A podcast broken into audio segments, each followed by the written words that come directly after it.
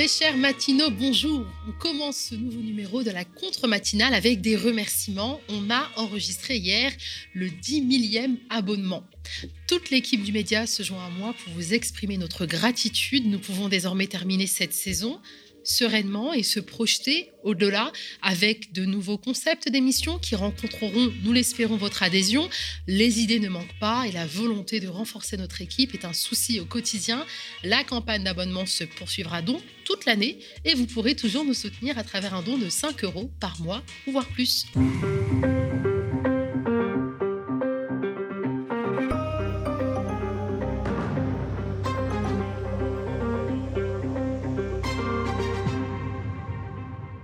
Réélu, Emmanuel Macron est attendu sur la question des violences policières hein, qui ont déjà particulièrement marqué son premier mandat. Deux personnes ont perdu la vie et une troisième a été grièvement blessée après un refus d'obtempérer dans la nuit du 24 au 25 avril sur le pont Neuf à Paris. L'agent de police qui a tiré sur le véhicule a depuis été mis en examen pour homicide volontaire. Dénonçant la décision des juges d'instruction, le syndicat des policiers Alliance a appelé un rassemblement lundi 2 mai, un rassemblement euh, auquel la membre fondatrice du collectif Urgence Notre Police Assassine, Amel Bentounsi, a immédiatement appelé à une contre-manifestation des syndicats dans le quartier Saint-Michel, alors qu'elle était encerclée par des CRS et brandissait une pancarte où il était écrit L435-1 armes de destruction massive, en référence à un article de loi sur l'usage d'armes à feu par la police. Elle a fait l'objet d'un contrôle avant d'être arrêtée et placée en garde à vue par des policiers en civil. Elle sera avec nous pour faire le point sur cette énième affaire de violence policière. C'est confirmé hier, Emmanuel Valls a publié sur Twitter une photo de sa déclaration de candidature aux législatives à venir pour le compte de Renaissance, le nouveau nom du bloc macroniste. Théophile n'a pas résisté à rédiger un focus sur le sujet, bien mordant comme on les aime. Et on démarre, comme toujours, cette contre-matinale avec la titrologie. Assassiné d'une balle dans la tête par l'armée israélienne à l'âge de 51 ans, c'est dans ces terribles conditions que la célèbre journaliste Shiren Abu Akleh a été retrouvée morte alors qu'elle couvrait une opération de l'armée israélienne en Cisjordanie occupé, vêtu de son gilet presse. Sa mort ce mercredi 11 mai à l'aube dans le camp de Jénine en Cisjordanie est la preuve qu'Israël vise les journalistes, a alerté Yumna Patel dans un article d'opinion paru dans Al Jazeera. L'Union européenne a condamné hier la mort de la journaliste et a exigé une enquête indépendante sur les circonstances de son décès. De son côté, le Haut Commissariat de l'ONU aux droits de l'homme s'est dit consterné par la mort de Shiren Abou Akleh et a également demandé une enquête indépendante de nationalité américano-palestinienne. La correspondante d'Al Jazeera English en Cisjordanie était une icône dans le monde arabe. Le corps de la journaliste, entouré d'un drapeau palestinien, a été tout de suite porté en cortège dans les rues de Jénine. Les funérailles nationales sont prévues ce jeudi à 11h en compagnie du président de l'autorité, Mahmoud Abbas. Elle sera ensuite enterrée à Jérusalem. Famine, migration, mort, les sécheresses s'aggravent, alerte l'ONU. La question climatique était déjà à la une de Libération hier, hein, qui tirait la sonnette d'alarme sur les fortes chaleurs en perspective en France et la diminution des réserves d'eau qui annonce des récoltes estivales catastrophiques. Le problème est bien sûr, et hélas, plus global, hein, c'est le monde qui s'assèche. Dans la corne de l'Afrique, la pire sécheresse jamais vécue menace de famille 20 millions de personnes. Au Chili, les coupures d'eau sont désormais courantes. En Californie, l'utilisation de l'eau en extérieur va être limitée à un jour par semaine. Même la Corée du Nord se trouve obligé de réquisitionner des fonctionnaires pour aider les paysans démunis. Cette année, plus de 2,3 milliards de personnes seront confrontées au stress hydrique et près de 260 millions d'enfants sont exposés à des sécheresses graves et prolongées, alerte l'ONU dans un rapport inédit publié mercredi 11 mai. Le phénomène touche plus particulièrement le continent africain 134 sécheresses en 10 ans et affecte surtout les femmes.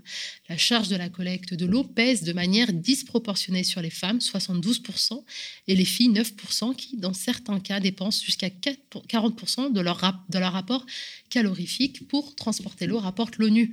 La sécheresse, conséquence directe des changements climatiques, selon le groupe d'experts intergouvernemental sur l'évolution du climat, participe d'un cercle vicieux. Moins d'eau c'est moins de photosynthèse par les plantes et donc moins de stockage de CO2. Si l'action ne s'intensifie pas d'ici 2030, on estime que 700 millions de personnes risquent d'être déplacées par la sécheresse, estime l'ONU.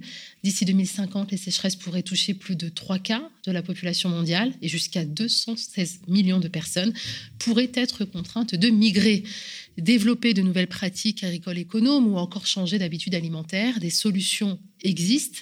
L'ONU pousse ainsi une baisse drastique de la consommation de la viande. Hein. Il faut 15 000, 15 000 litres d'eau pour produire un kilo de bœuf, 6 000 litres par kilo de porc et 4 000 par kilo de poulet. À un mois du premier tour des législatives, on continue de parler de l'alliance des gauches qui marque cette campagne dans la presse mainstream.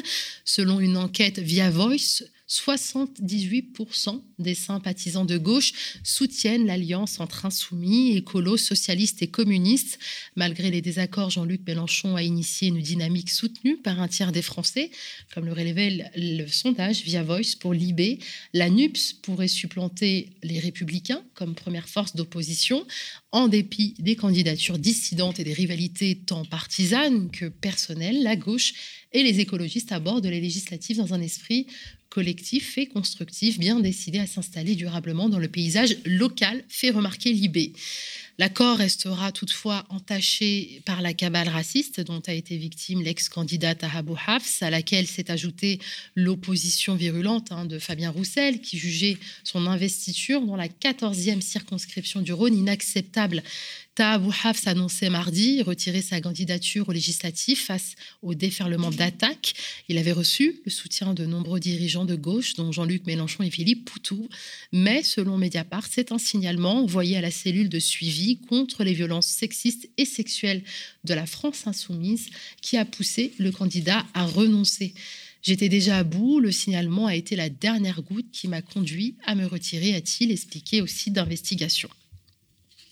Face à l'union de la gauche, Emmanuel Macron doit réviser sa stratégie alors qu'il avait conduit la présidentielle avec comme principaux adversaires l'extrême droite et Marine Le Pen. La NUPS l'oblige à revoir ses plans dans un discours devant ses troupes.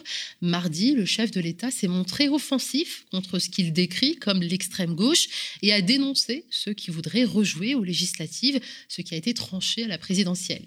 Emmanuel Macron a ainsi ciblé l'union de la gauche et en creux son dirigeant Jean-Luc Mélenchon, rapporte Le Monde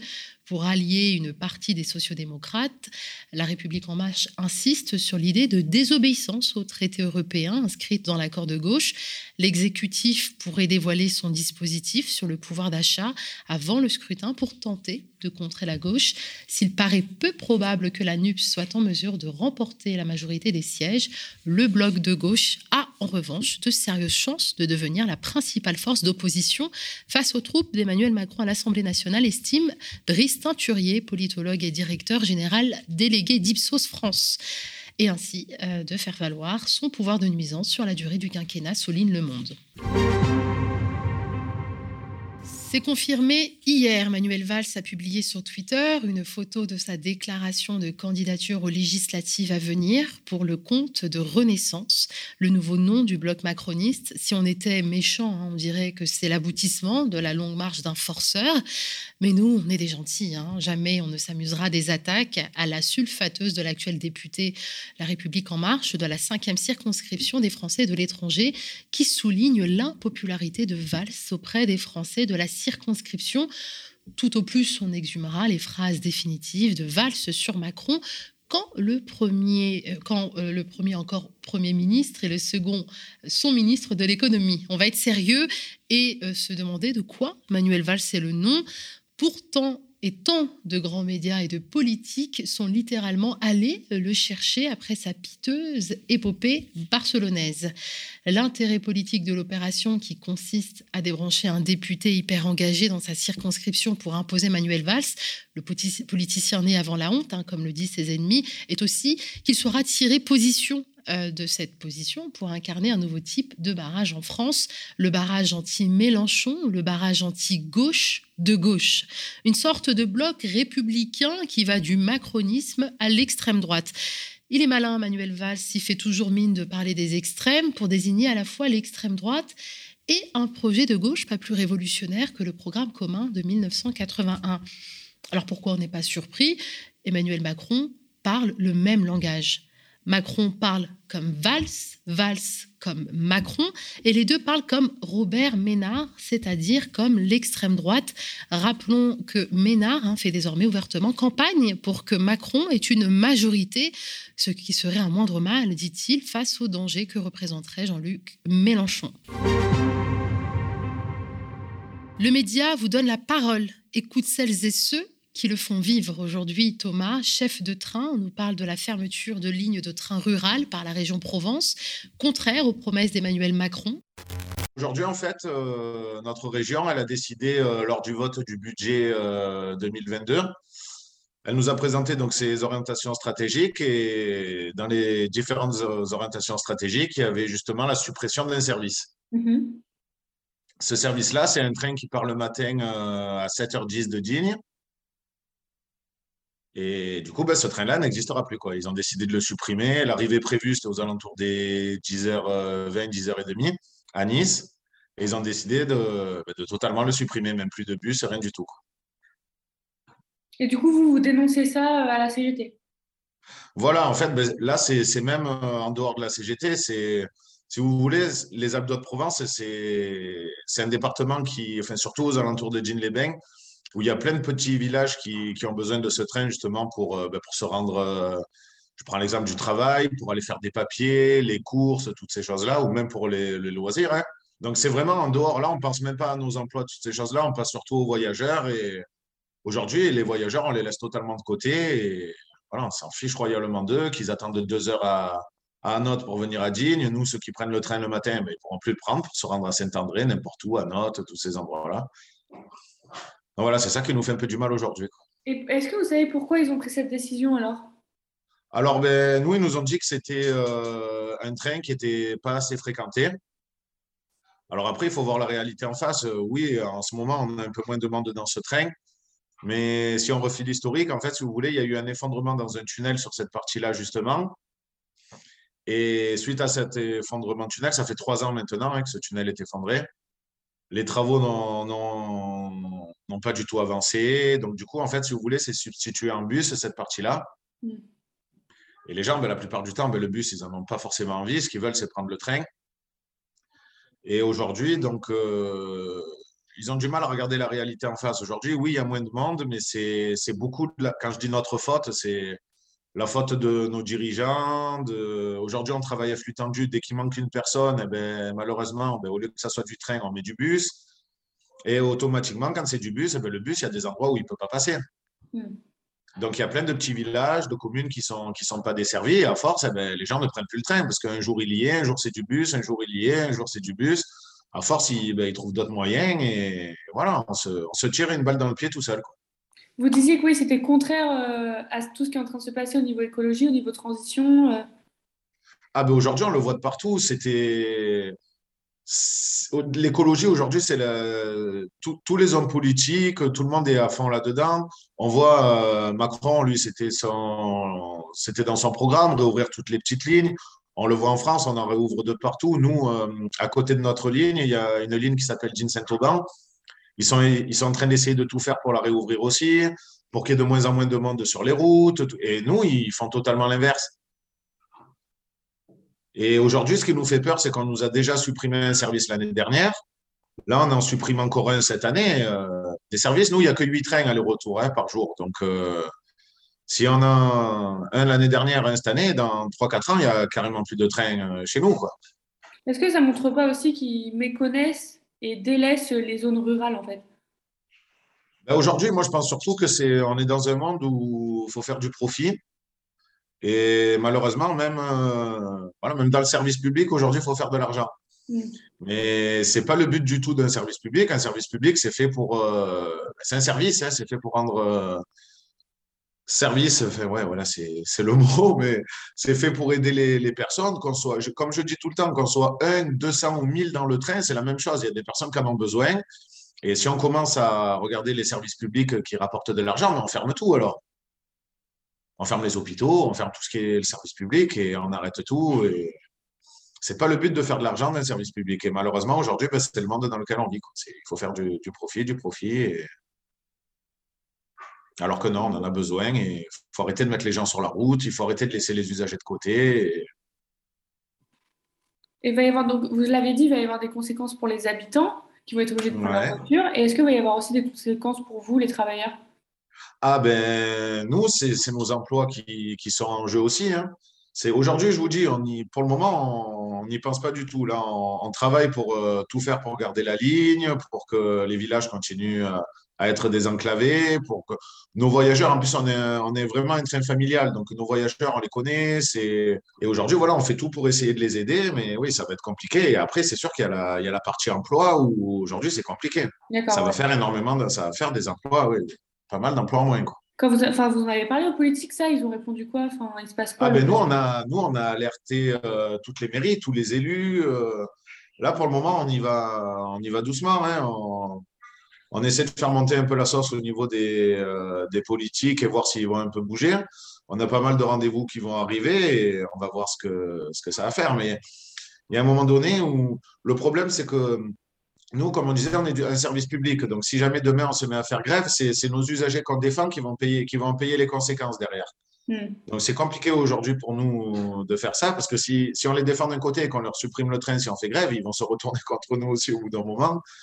Et non, pour le moment, oui, on a alerté pas mal de politiques, il y en a pas mal qui nous suivent et on va voir, on va essayer de faire bouger les choses, mais il faut qu'on garde ce, service-là. Ok, qu'ils arrêtent de nous supprimer des trains chaque année. Pour moi, c'est carrément sauver la ligne. Parce que si on commence à, regarder ce que les trains rapportent, je vous dis, dans trois ans, on est fermé et c'est terminé.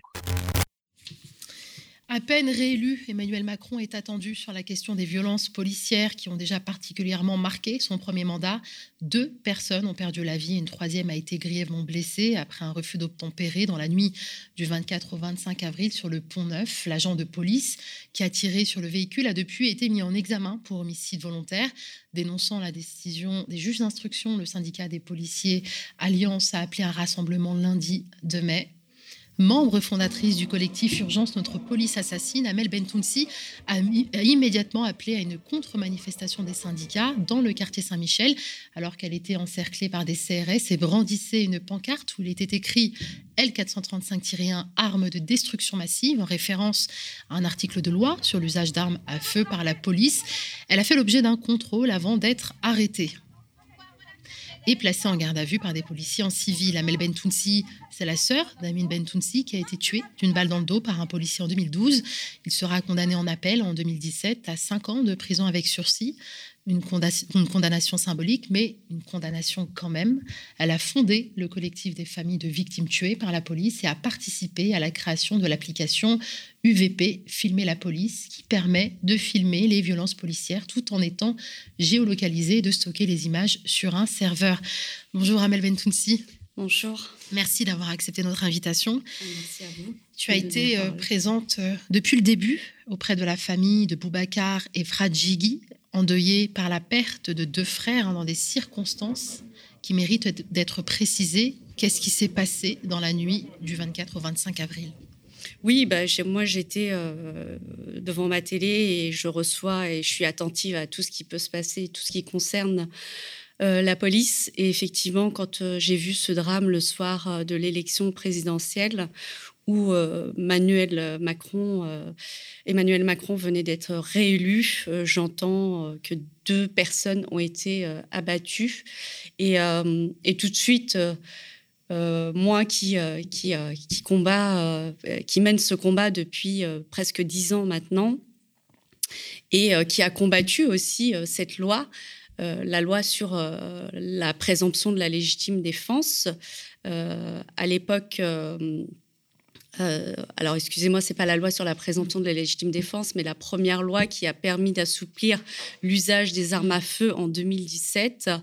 Euh, donc, euh, j'avais, j'avais, j'avais fait une pétition de façon à interpeller l'opinion publique, nos dirigeants politiques, les militants et l'opinion publique, de façon à ce que vraiment on se mobilise.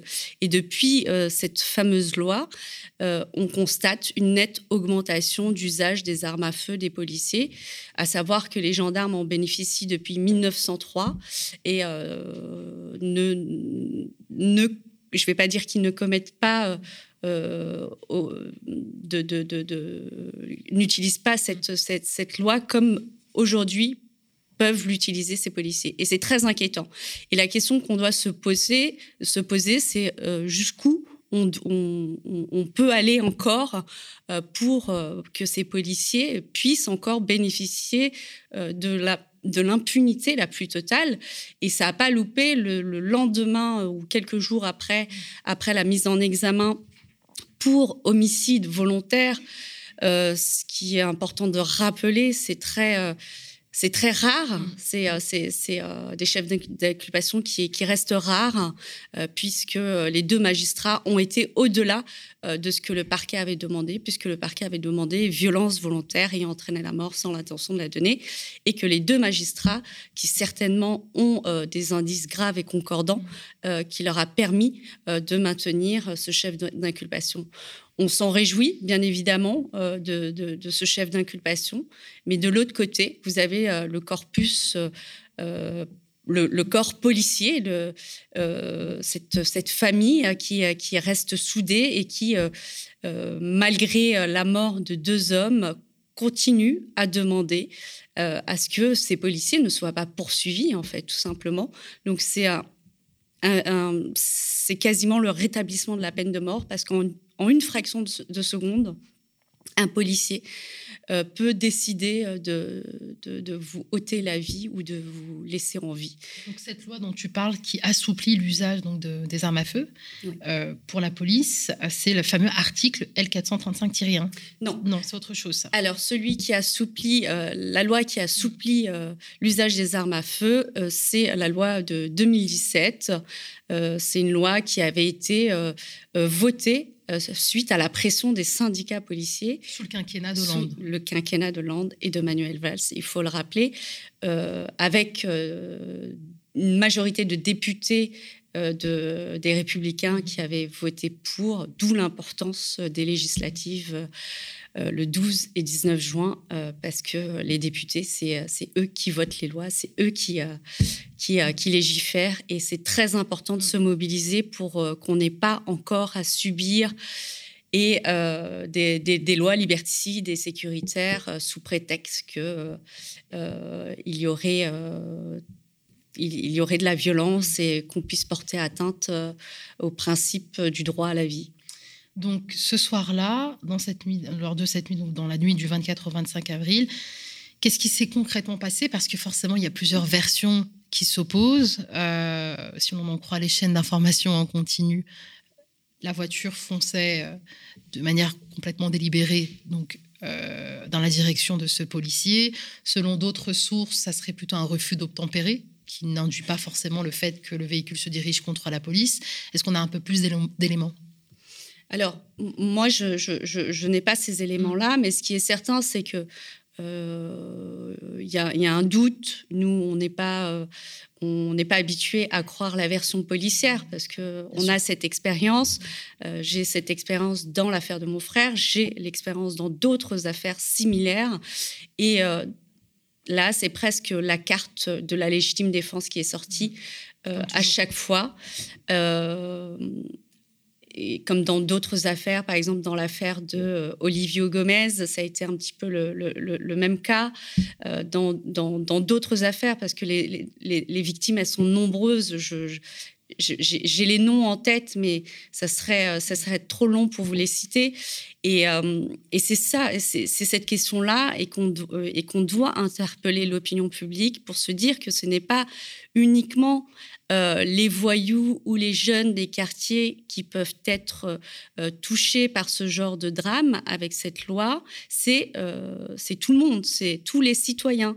Et ça, il faut qu'on en prenne conscience. C'est-à-dire que demain, n'importe qui d'entre nous, pour un refus d'obtempérer, peut peut être amené à être abattu et, euh, c'est une tragédie, c'est une tragédie euh, pour les familles, c'est une tragédie euh, pour la société. Et moi, j'en profite pour faire un appel à toute cette jeunesse, à l'opinion publique et essentiellement à la jeunesse des quartiers populaires qui, dans leur esprit encore, pense que les policiers ne peuvent pas tirer euh, sur une voiture qui prend la fuite. Mm. Donc leur rappeler que depuis cette loi de 2017, il y a eu un assouplissement euh, de, l'usage des armes à feu des policiers qui, euh, qui les met au même titre que les gendarmes. Et depuis cette loi, les policiers peuvent vous tirer dessus, que vous fassiez une marche arrière ou mm. un refus d'obtempérer, ils peuvent vous tirer dessus. Donc rappeler, très important de rappeler la dangerosité de cette loi. Et je pense qu'on n'en a pas assez, euh, qu'on n'en a pas euh, pris euh, la, la, assez la, la, mesure parce que vraiment, j'en parle. C'est tellement bouleversant à chaque fois que j'entends que j'entends ce genre de drame alors que cette loi, je me suis battue contre et euh, j'ai l'impression de ne pas avoir été entendue. Et, euh, et c'est ça le, problème. Et je pense qu'il faut qu'il y ait une mobilisation collective, il faut qu'on s'organise collectivement pour dénoncer. Il faut interpeller euh, les candidats aux législatives. ça, effectivement, ça peut être une pression exercée sur les députés. Euh, vous aurez mon vote si euh, vous vous engagez à. Tout à fait, c'est très important. D'où l'importance des législatives et, euh, et, de se mobiliser parce qu'on ne peut plus faire que dénoncer mm. et subir. Et, et c'est à nous de jouer. Et alors aujourd'hui, je suis, je suis assez bouleversée parce que hier, j'ai vu, euh, j'ai vu euh, le, film, la série de Malik Ousekine. Et je me dis que 36 ans après. Tu peux rappeler qui est Malik, Malik oui, Malik Ousekine, c'est euh, un jeune étudiant qui a été tué à la suite des manifestations contre la loi de Vaquet. Et en, le 5 décembre 1986. et. Et, c'est bouleversant de voir que 36 ans plus tard, c'est les mêmes histoires euh, qui se répètent. Et c'est. Euh, Parce qu'il a été tué par la police. Hein, il a été tué par la police, bien évidemment, par trois, par trois voltigeurs. Et que les policiers ont été condamnés à 50 sursis. Euh, donc qui a fait jurisprudence et bien mmh. évidemment que voilà moi ça me rappelle aussi un peu l'affaire de mon frère euh, où le policier a été condamné à 5 ans de sursis, 36 ans après. Mmh. Euh, l'impunité. Elle est presque institutionnelle. Elle est institutionnelle. Mmh. Et euh, les conséquences de l'impunité policière, c'est c'est ça, c'est qu'on crée des monstres. L'impunité policière crée des monstres. Et je, je c'est bouleversant, c'est vraiment bouleversant. Alors que si on voulait rétablir, euh, comme on aime si bien dire, euh, le dialogue entre les policiers et les jeunes, il suffirait juste de, condamner ces policiers quand ils, quand, ils transgressent la loi et ce, ça réparerait comme n'importe quel citoyen. Et effectivement, je pense que ça pourrait, euh, ça pourrait apaiser, apaiser les cœurs et, calmer cette rage qui est. Oui. Alors, je ne sais pas combien de temps ça va prendre, mm. mais on a, euh, on doit, on, doit faire notre part. Mm, bien sûr. Et tu l'as fait très bien, Amel, hein, comme tu le disais. 2012, ton frère a été assassiné. Bientôt dix ans que tu milites euh, contre l'impunité policière aux côtés euh, des familles des victimes des violences policières. tu, tu, as ce combat donc de l'abrogation de la loi de 2017 qui vient assouplir donc l'usage des armes à feu. Mais il y a aussi un autre combat. Hein. C'est l'article L435-1. C'est ce, ce qui avait écrit dans cette, sur cette pancarte que tu as brandi à Saint-Michel. Est-ce que tu peux nous parler de cette, de cette loi? Alors, euh, l'article L435-1, euh, c'est euh, l'assouplissement de l'usage des armes à feu. Excusez-moi, je m'en mêle les mmh. pinceaux parce que c'est vrai que c'est ce qui a permis de, que ces policiers puissent bénéficier de, mmh. au même titre que les gendarmes de, l'assouplissement de, l'usage des armes à feu. Et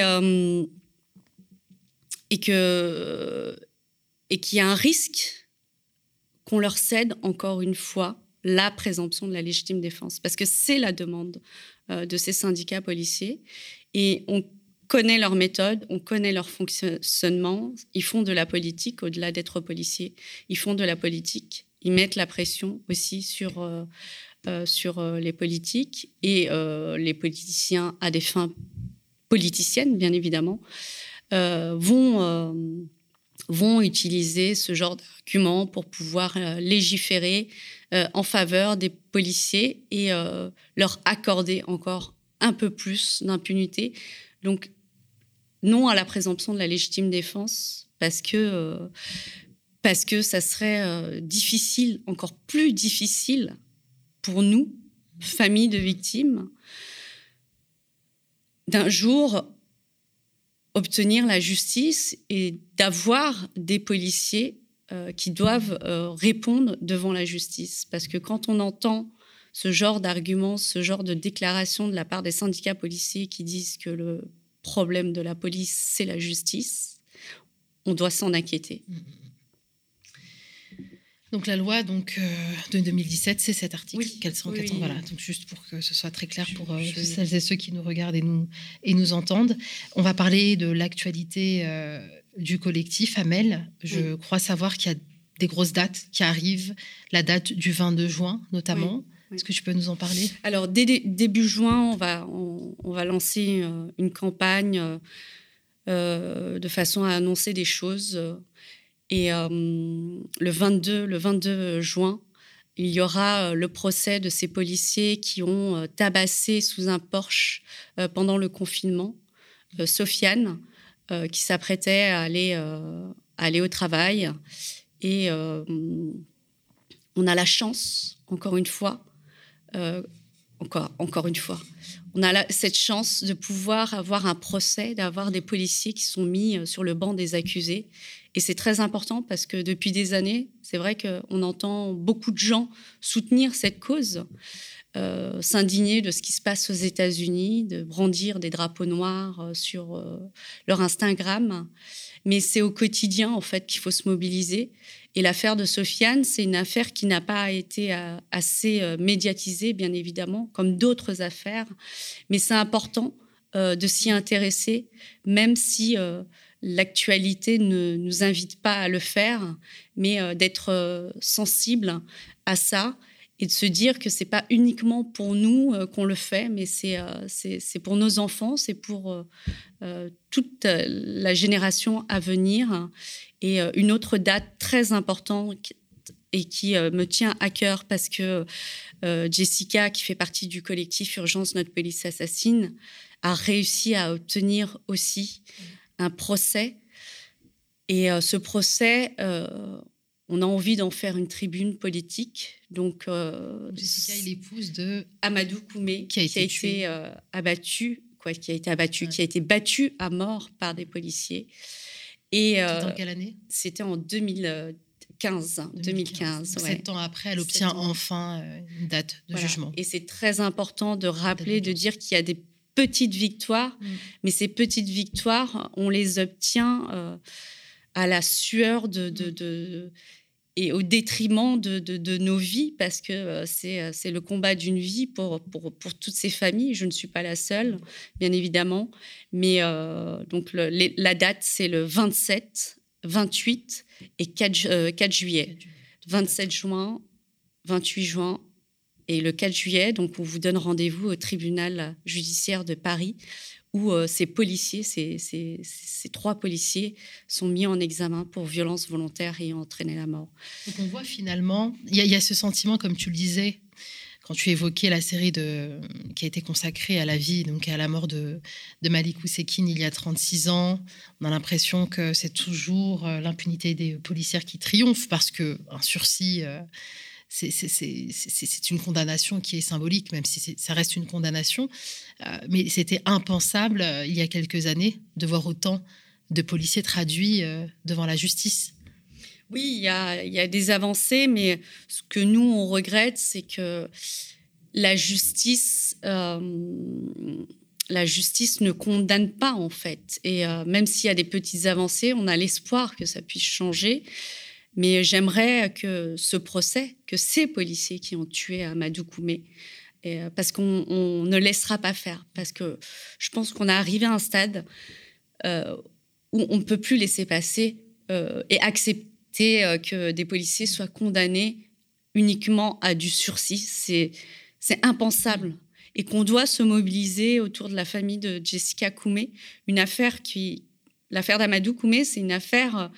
C'est une affaire similaire à celle de George Floyd, où en plus, il y a une vidéo, d'où l'importance de la vidéo, mm. et que très certainement, c'est ce qui a amené à ce que les magistrats euh, puissent euh, poursuivre. Et, euh, et que cette affaire n'a pas été assez médiatisée, mais qu'on doit être autour mm. de Jessica Koumé et de toute la famille Koumé à ces dates-là, parce que euh, on doit, on doit exiger de la justice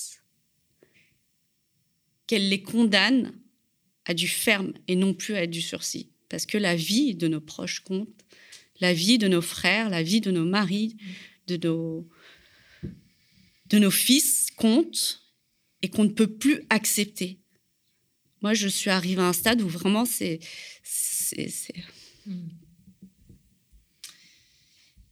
Amel, euh, je, profite de cette audience qui est là pour te témoigner tout, euh, mon respect et mon admiration.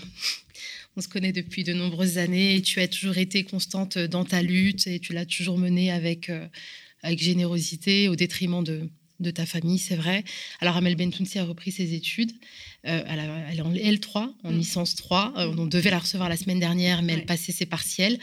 Euh, donc, on lui souhaite vraiment beaucoup de succès dans ses études et d'être la brillante avocate qu'elle est déjà pour les familles des victimes. Oui, c'est important. C'est la suite logique du combat que je mène depuis dix ans et j'espère, j'espère que je serai à la hauteur de, de ce qu'on attend de moi et de ce que je me suis fixé comme objectif, parce qu'on on ne peut plus accepter. Merci beaucoup, Amel Bentounsi, d'être revenu. Je sais que c'est toujours délicat de devoir revenir euh, sur ces, euh, affaires de violence policière qui réactivent forcément des, souvenirs qui sont, qui, sont, qui sont très difficiles. Et euh, on espère de tout cœur que. alors, en plus, on a un public qui est quand même très engagé N'hésitez pas à interpeller euh, les candidats aux législatives pour qu'ils fassent de cette question des violences policières une priorité de leur, euh, de leur mandat. Merci. Il y a beaucoup, donc euh, Lisa me dit à l'oreillette qu'il y a beaucoup de soutien, de messages de soutien et de cœur pour toi, Amel. Et le soutien moral, ne pas sous-estimer le soutien moral, il est très important dans, ce type de lutte. Merci beaucoup de nous avoir suivis. Merci encore euh, d'être aujourd'hui 10 000 à, avoir souscrit à un abonnement. La campagne d'abonnement se poursuit pour les raisons évoquées. Euh, voilà, on a de, grandes ambitions pour le média, renforcer nos équipes, développer de nouveaux concepts d'émissions. Et on peut le faire, le penser de manière sereine grâce à vous. Vous pouvez bien évidemment voir euh, cette émission en replay, également en podcast. Et euh, on se retrouve pour ma part bah, la semaine prochaine. À très vite.